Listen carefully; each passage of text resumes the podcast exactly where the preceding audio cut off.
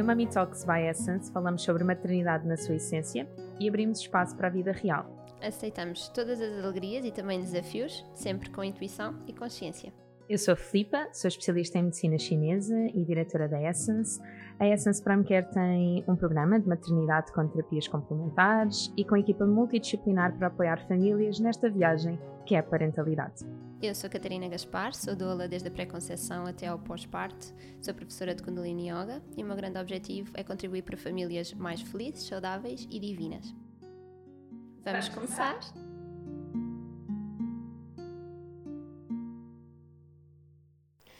Bem-vindos a mais um episódio Mami Talks. Hoje temos connosco Mariana Torres. Pois é, nós já andamos a falar sobre isto desde a última temporada. Uh, conseguimos aqui uh, roubar umas horinhas da Mariana quando foi do, do nosso evento, em outubro. Não satisfeitas, ainda roubámos mais uma hora. Eu não sei, Mariana, quando é que tu vais dizer, pá, não. Tipo, não, não estou disponível. Estás sempre disponível. Ai, eu gosto de conversar. A Mariana Torres, um, aqui que não nos ouve.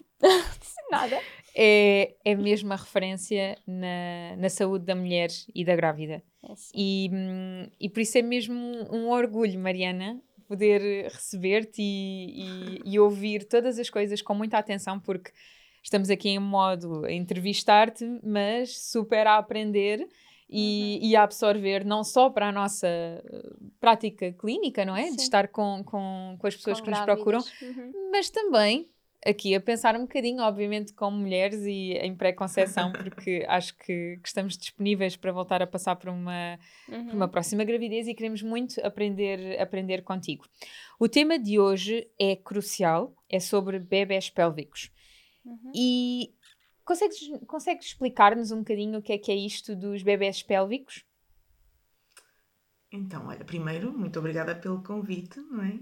É um prazer estar aqui convosco e, pá, e quem me conhece sabe que eu adoro conversar sobre tudo, mas especialmente sobre estas temáticas.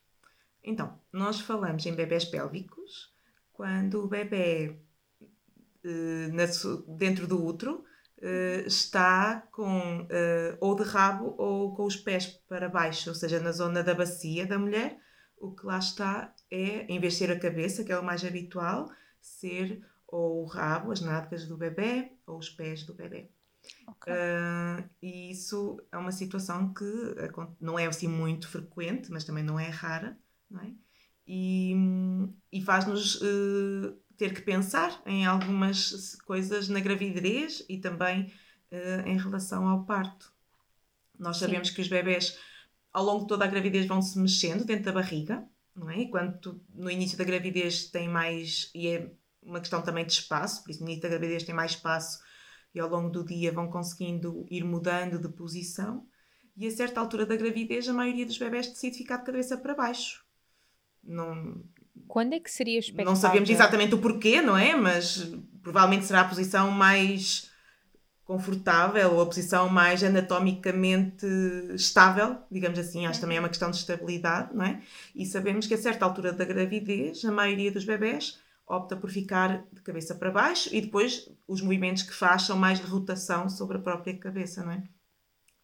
E por isso, eh, a certa altura, quando os bebés não estão de cabeça para baixo, nós começamos a pensar, bem, será que este vai ser um daqueles bebés que não vai resolver virar, não é?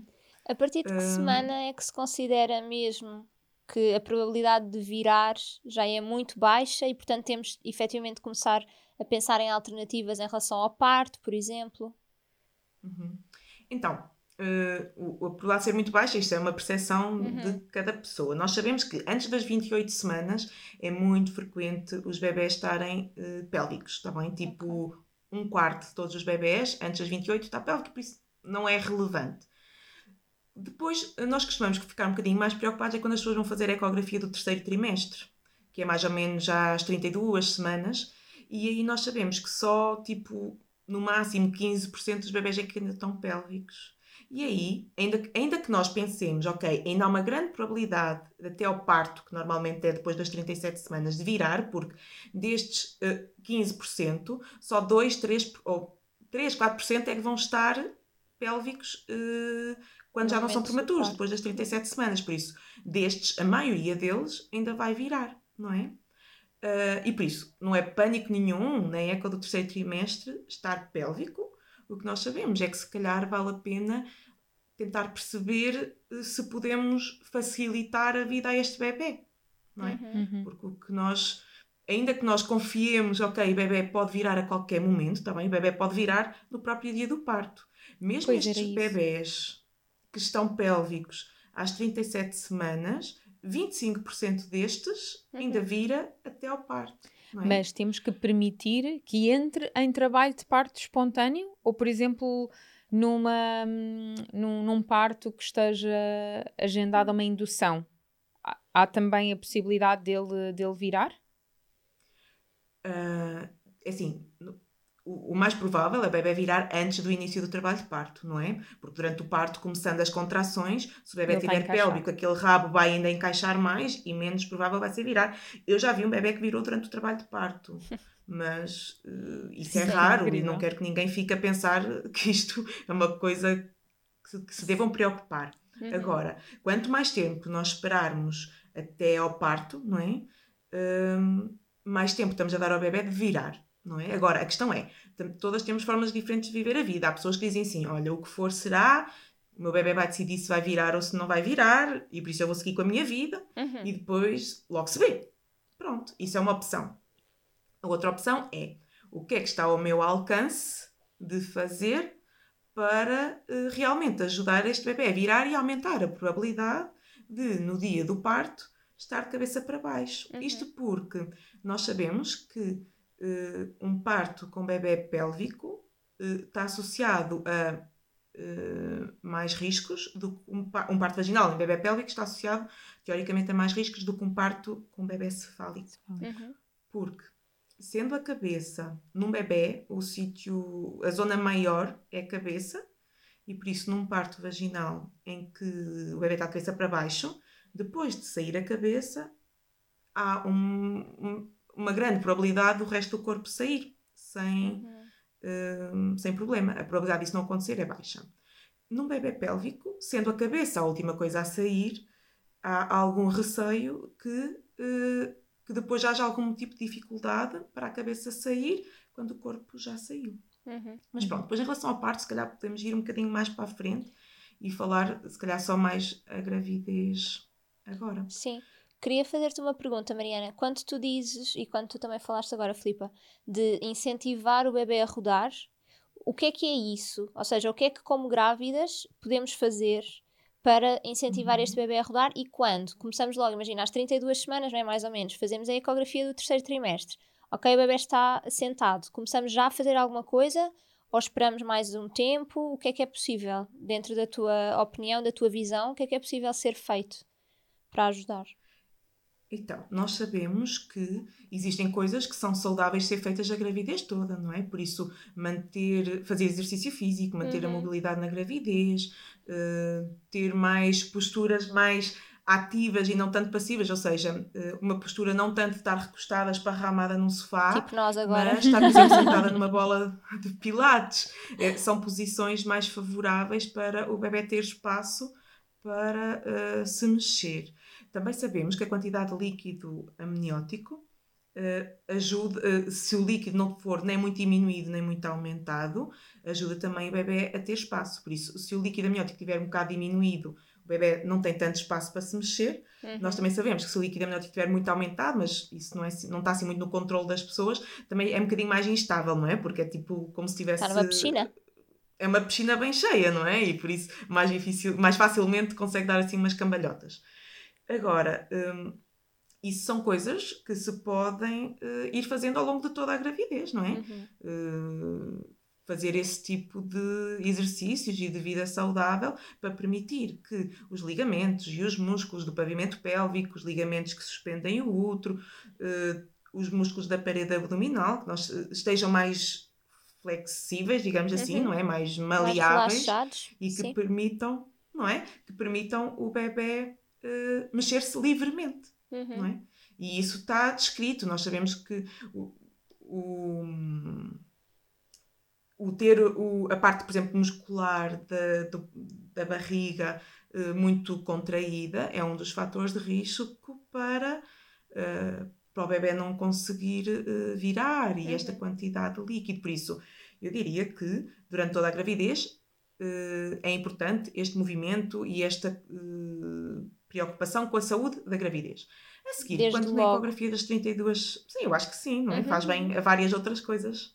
Sim. Uh, quando a seguir, na ecografia do terceiro trimestre, um bebê está pélvico, o que eu costumo falar é voltar a reforçar estas ideias. E se calhar o que eu costumo falar é, por exemplo, um, para verem os exercícios do Spinning Babies, Exato. que são. Uhum. Que nós já vínhamos aqui a falar. Uma daquelas um, ferramentas que, ainda que não existam ainda estudos científicos sobre isso, mas uh, a experiência de muita gente e são, uh, são seguros, por isso não são prejudiciais, uhum. não é?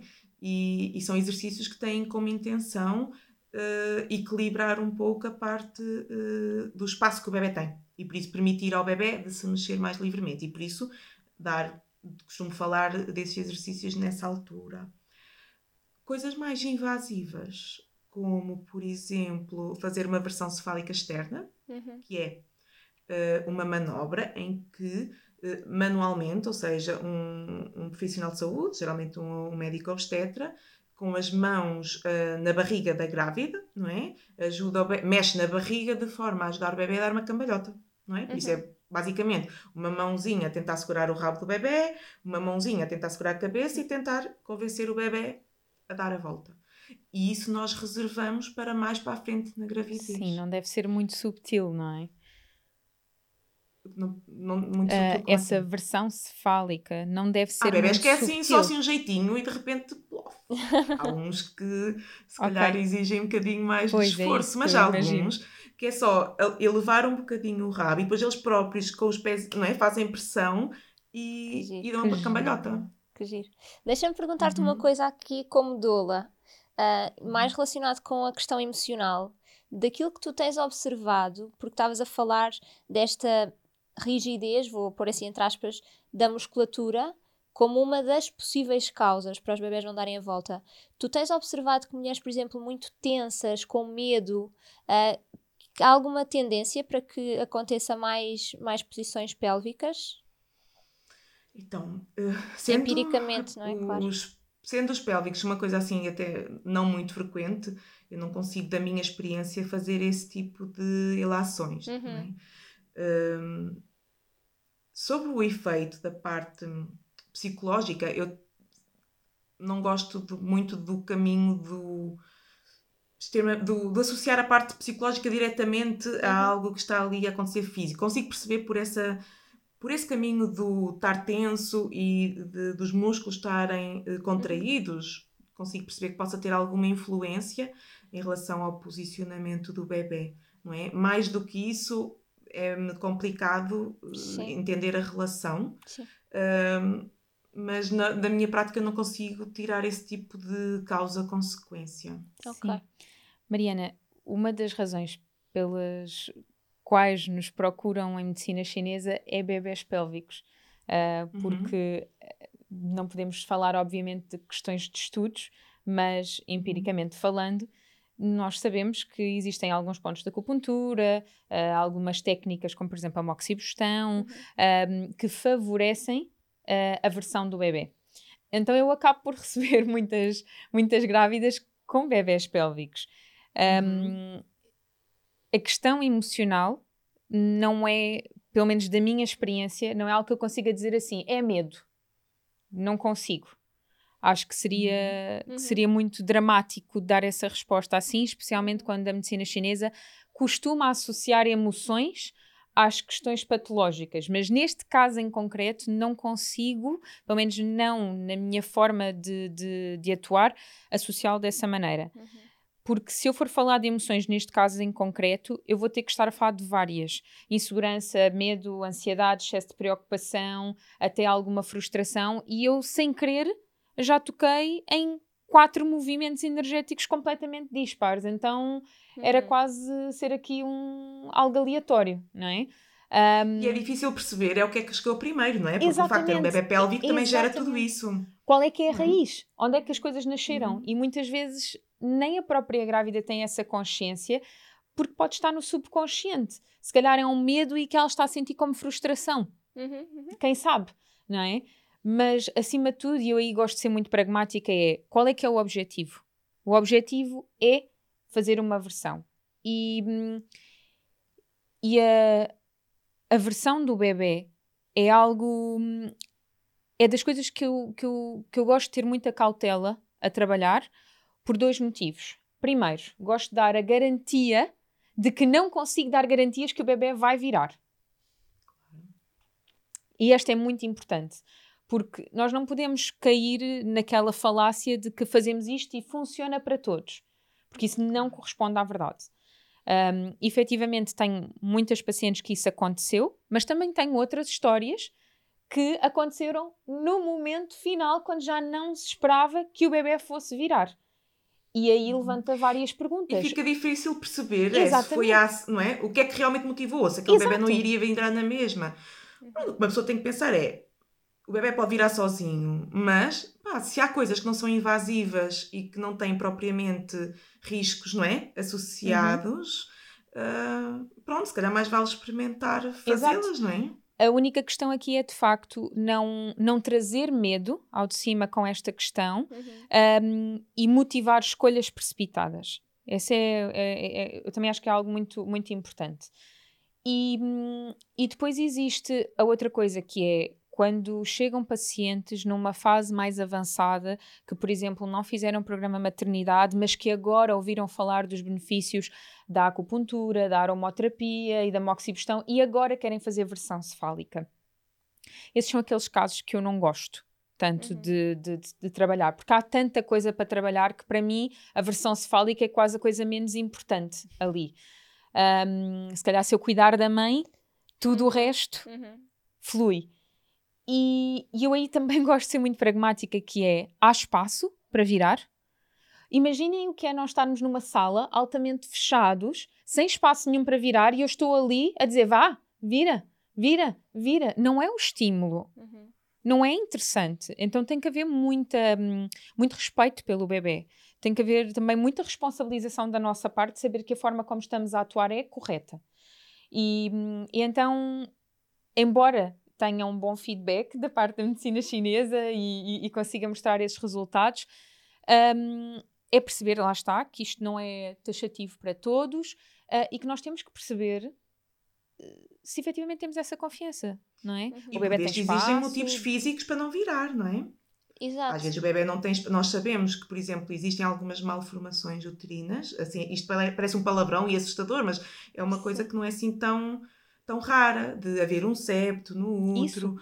ou não é? A forma do útero ser um bocadinho diferente, ou a própria localização da placenta uhum, eh, também uhum. pode influenciar o espaço que o bebê tem para virar, e por isso, às vezes, há um motivo físico para aquele bebê não ter conseguido uh, dar a volta, e por mais que uma pessoa tente, não é?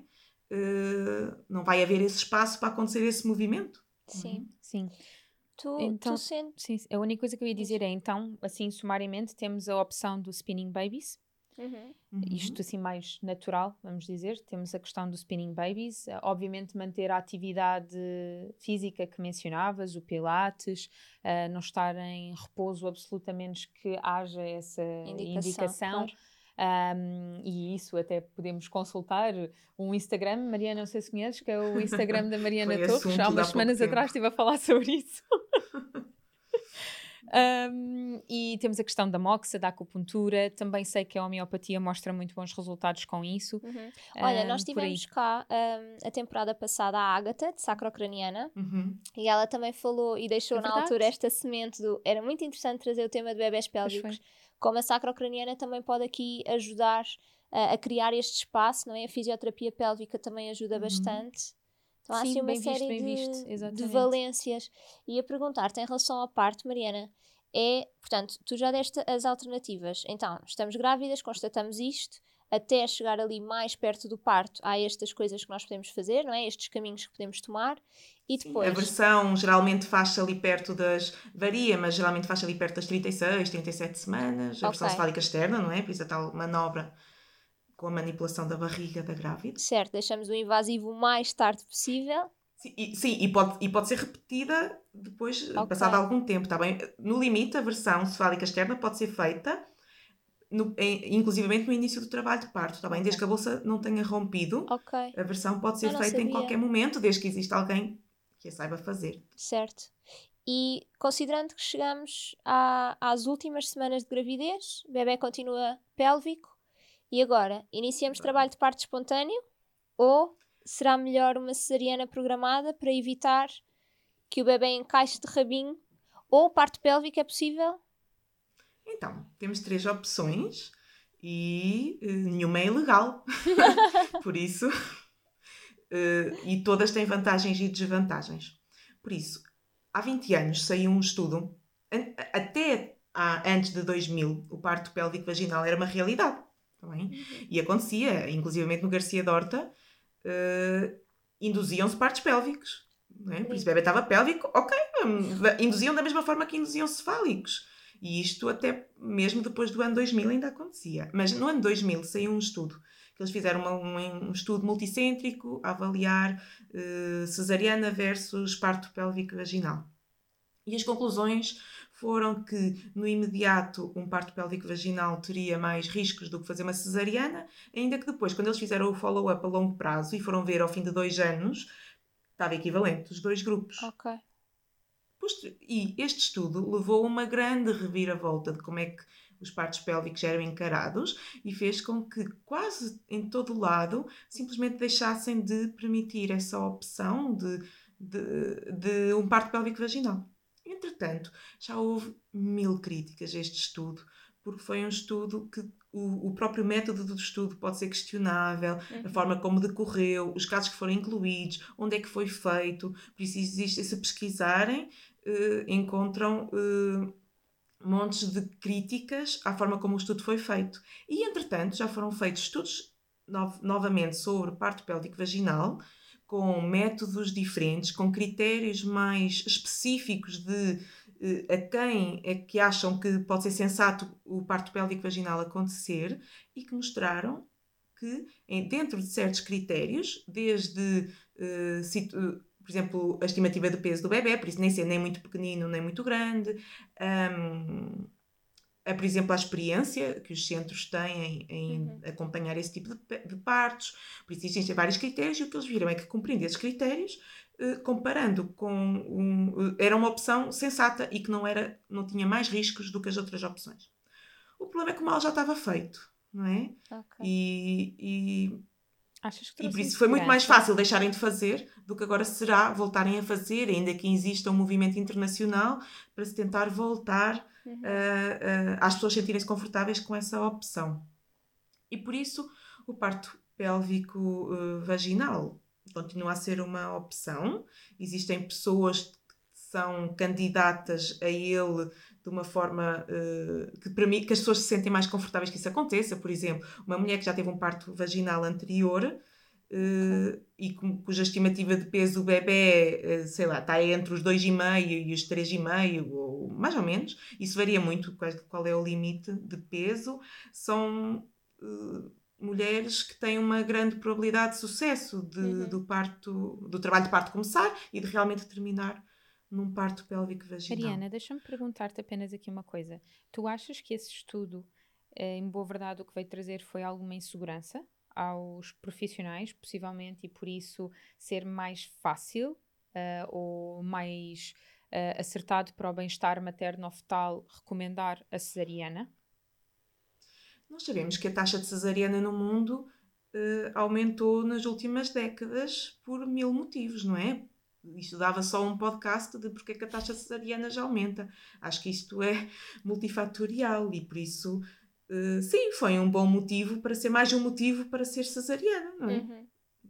Há várias vantagens para vários aspectos de, do sistema e profissionais ou até mesmo das grávidas, está bem? Uhum. Uh, para, ok, é mais um motivo para uma cesariana e isso deixa muita gente confortável. Uhum. Não é? Acho que foi só mais um motivo. É? Ainda que, pronto, o parto pélvico vaginal eh, se calhar sempre trouxe um bocadinho mais de ansiedade às pessoas do que o tal cefálico, por causa do tal motivo que eu falei no início. Uhum. Agora, além desta opção de ter um parto pélvico vaginal, que hoje em dia muita, não há assim muita gente a realmente escolher, uh, temos a cesariana. E aí temos duas opções: ou programar uma cesariana, ou fazer uma cesariana no início do trabalho de parto.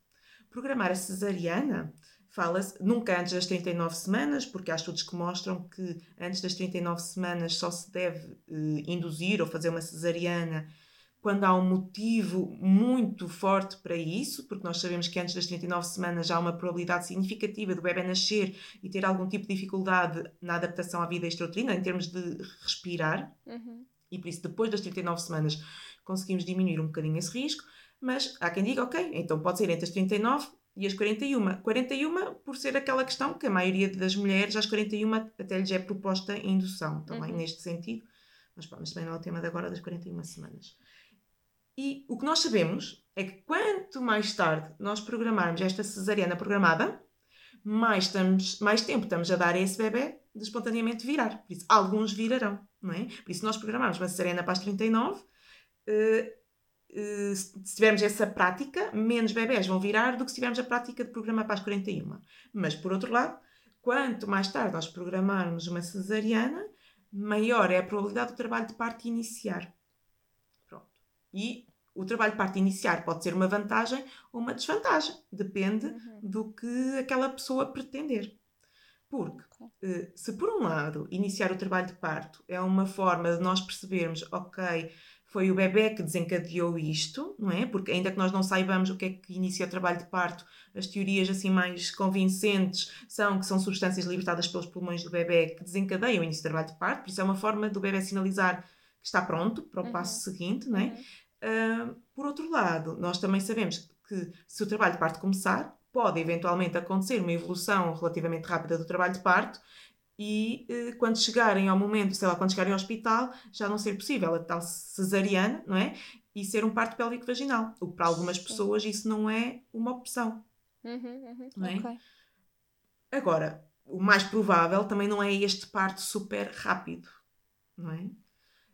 Uh, Há quem diga assim, sim, mas uma cirurgia, se for tudo programado àquela hora e toda a gente sabe que àquela hora vai fazer uma cirurgia e faz, não é? Uh, será uma cirurgia muito mais segura do que for uma coisa a correr, do género a bolsa rompeu às três da manhã uhum. e vamos chamar o anestesista, o obstetra, o ajudante, não é? Eu consigo perceber, sim, é verdade, não é? Uh, a questão é, eh, será que, mas será que a diferença é assim tão significativa, não é? Será que os riscos são assim, em, em número absoluto, será que são assim tão grandes? Se calhar não, não é? Os profissionais estão habituados a fazer uh, cesarianas uh, a qualquer hora, não é? E, e, e, situações muito mais emergentes que essas, uhum. certo? Mas pronto, pode acontecer, não é? A pessoa se, se, ter algum tipo de consequência por causa desta cesariana não programada, uh, eventualmente à meia da noite uh, e assim. E Mas não deixa de ser da, uma opção, noite, não é? Não é? e por isso aqui entra, não é? Tudo isto são opções, aqui entra é o que é que a pessoa se sente confortável com. Porque se eu tiver uma grávida que me diga assim, eu não consigo conceber a ideia de, do bebê nascer por via vaginal. E eu digo, bem, mas então se calhar não é? Ou, ou, vamos vendo como é que as coisas evoluem, não é? Se, se há contrações, se não há, mas de repente pode romper uma bolsa e o trabalho de parto às vezes começa de repente. E por isso é mais ou menos por aí o caminho entre, ok, eu se é para ser uma cesariana, eu prefiro que seja à hora marcada, tudo planeadíssimo, uhum. check, tipo checklist, ou uh, não. Ok. Tocámos em todas as perguntas que queríamos tocar Tu tens mais alguma questão que queiras acrescentar? Não. Tu tens uh, alguma pergunta? Estás com cara de quem tem uma não, pergunta? Não, não tenho. Mariana, queres acrescentar alguma coisa que, que não tenha sido ainda abordada? Eu acho que nós já falámos assim bastante, porque desde a gravidez, aquilo que pode influenciar, uhum. uh, que alternativas é que temos, não é? E trazer essa responsabilidade também para não ser ok, está pélvico e não há nada a fazer. Não, há imensa coisa a fazer e muitas escolhas Sim, ainda e era, se calhar o que eu queria era, era destacar isso. Uhum. Não é nada de novo, mas dar ênfase a uma coisa que é uh, se uma pessoa chegar às 36, 37 semanas e o bebê tiver pélvico, a não ser que a pessoa ache a ideia da cesariana uma alternativa alter, atrativa Uhum. e, e esteja até tranquila com isso, uh, não desistam e procurem alguém que vos faça uma versão cefálica externa. Uhum. Porque isso é uma daquelas coisas que, infelizmente, alguns colegas meus continuam a perpetuar hum, ideias falsas de que é um procedimento arriscado. Hum, e não é verdade. Como todos os procedimentos têm riscos associados, a questão é que fazer uma cesariana também tem riscos associados, não é? E por isso não é como se estivéssemos a falar dos riscos de uma versão cefálica externa versus zero risco. Não é verdade, não é? Porque senão optávamos pelo caminho do zero risco. Estamos a falar de riscos de uma versão cefálica externa versus uma grande probabilidade de terminar numa cesariana, com tudo o que isso implica para essa mulher neste parto, para esse bebê neste parto Uhum. e na sua vida futura, para essa mulher nas gravidezes seguintes, não é? Uhum. E por isso acho que fala-se muito pouco de, e faz com muita leviandade cesarianas, sem se perceber eh, quais são as reais consequências que isso pode trazer. E por isso a minha última mensagem era pesquisem sobre versão cefálica externa, procurem alguém que a faça. Se ninguém a faz na vossa cidade, a minha opinião é que compensa andar uns quilómetros para alguém a fazer. Uhum. E, e é isso. Obrigada.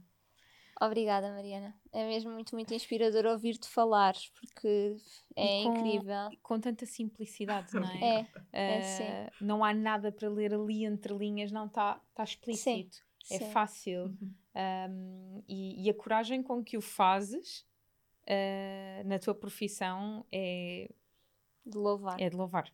É de louvar. Obrigada. Apenas, apenas vez. trocar por miúdos o que os estudos dizem. Isso. Obrigada, Obrigada. pelo teu Obrigada. trabalho. Se calhar depois vamos convidar-te, entretanto, outra vez, quem sabe. Tu falaste que, pronto, era todo um podcast só para falar da questão. Mil Tu coisas, é que não é? lançaste estas coisas, não é somos nós. tua. A culpa é tua. Há Obrigada. tanta Obrigada. coisa que era bom falar. Olha, e bom- até à próxima. Bom parto. Corra Sim. tudo bem. Obrigada. Até É já. que baixei só à noite, como habitual. Eu sou a mulher que vai às três então da vai manhã. dormir, vai dormir. Aproveita a cesta do teu filho. Beijinhos. Um beijinho. Obrigada. Adeus. Obrigada. Até à próxima. Até à próxima. Até ao próximo episódio.